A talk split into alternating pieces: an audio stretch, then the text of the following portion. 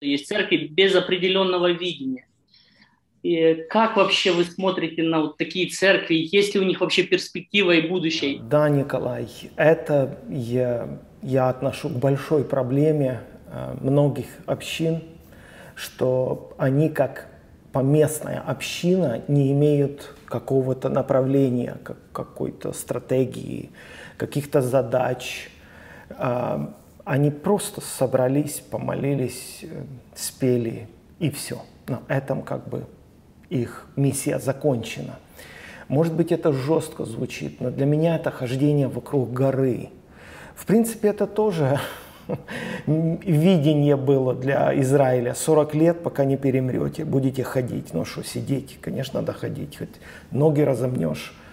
А, но это, это жестоко. А, написано в псалмах где-то, что Бог погубил дни их в суете и лета в смятении. То есть э, суета – это в суе, это, пустое, это, это, в этом нет смысла.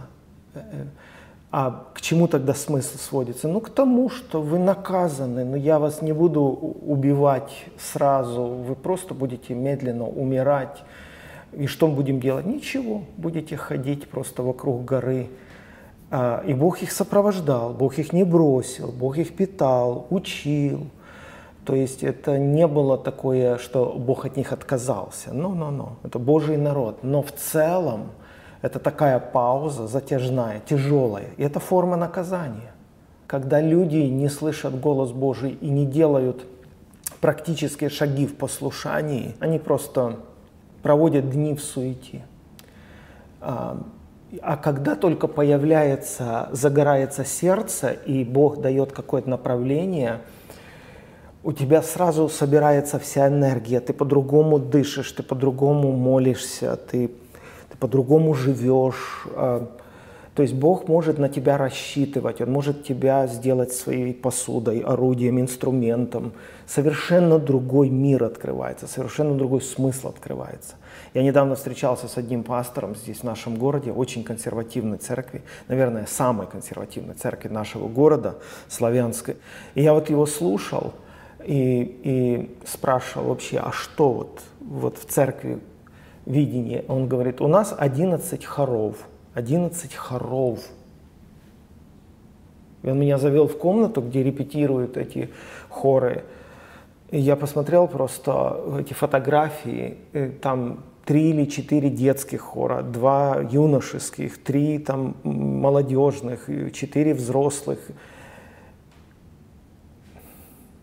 Это все. То есть вот все.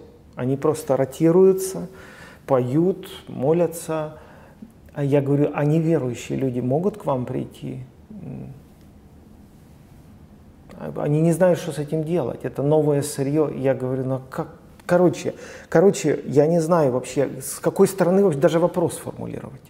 И я не умею это. Я не знаю, как разговаривать, как жить. Я не умею это делать. Потому да, это тяжелейший случай, но это, эти люди мне амишей напоминают. То есть их задача это сберечь, это презервировать, да, это банку, которую закрутили, законсервировали, и они боятся, что если ты ее откроешь, воздух попадет туда, все начнет портиться. Потому ни в коем случае нельзя открывать. Ни в коем случае. Никто другой инородный не должен сюда прийти даже.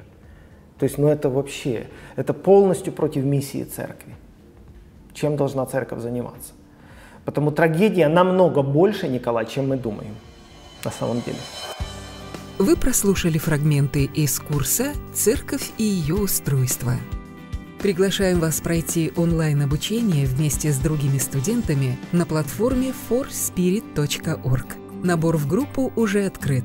Не пропустите этой возможности.